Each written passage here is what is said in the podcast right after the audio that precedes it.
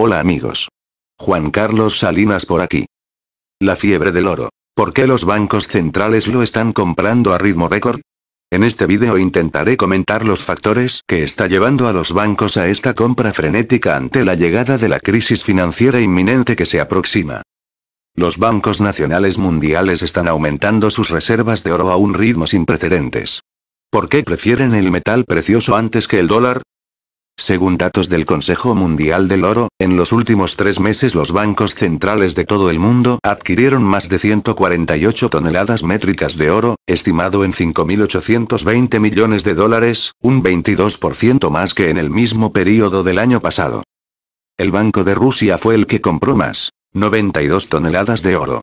Teniendo en cuenta las 106 toneladas adquiridas en el primer semestre del año, las reservas de oro de Rusia superaron las 2.036 toneladas, su valor de mercado es de aproximadamente 78 mil millones de dólares.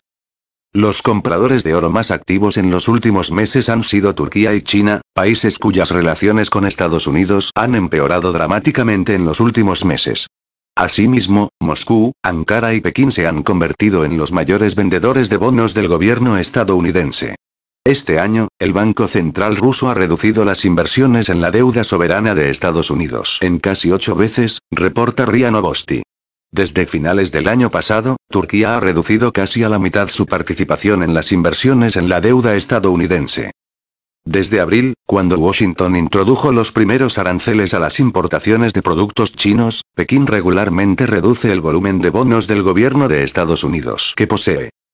De acuerdo con expertos, las consideraciones económicas explican las últimas tendencias. El mundo se está acercando a una nueva era de inestabilidad, la perspectiva de una crisis global se está volviendo cada vez más real, y casi todos los especialistas confían en que la economía de Estados Unidos y el dólar serán los más afectados por los cataclismos inminentes.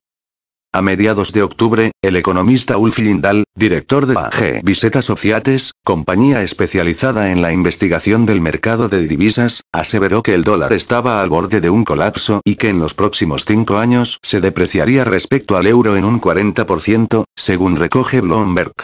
Actualmente, las inversiones en activos estadounidenses, según múltiples expertos, están acompañadas de riesgos. En primer lugar, se trata de la guerra comercial desatada por Washington.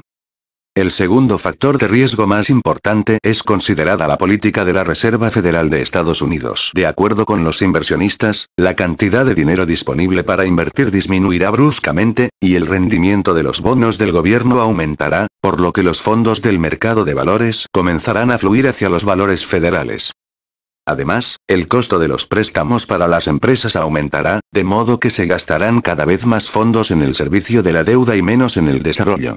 Como resultado, la actividad de los vendedores en las bolsas de valores estadounidenses aumentará y los compradores se debilitarán, lo que provocará un rápido descenso de las cotizaciones. Los tres principales riesgos para los inversionistas estadounidenses también incluyen la posibilidad de una desaceleración económica en China debido a una combinación de dos factores. La guerra comercial con Washington y una enorme deuda interna, estimada en 7 billones de dólares. A finales de julio, China disponía de casi 1,2 billones en bonos del gobierno de Estados Unidos. Al lanzar estos papeles al mercado, Pekín condenará a la economía estadounidense a una crisis financiera sin precedentes.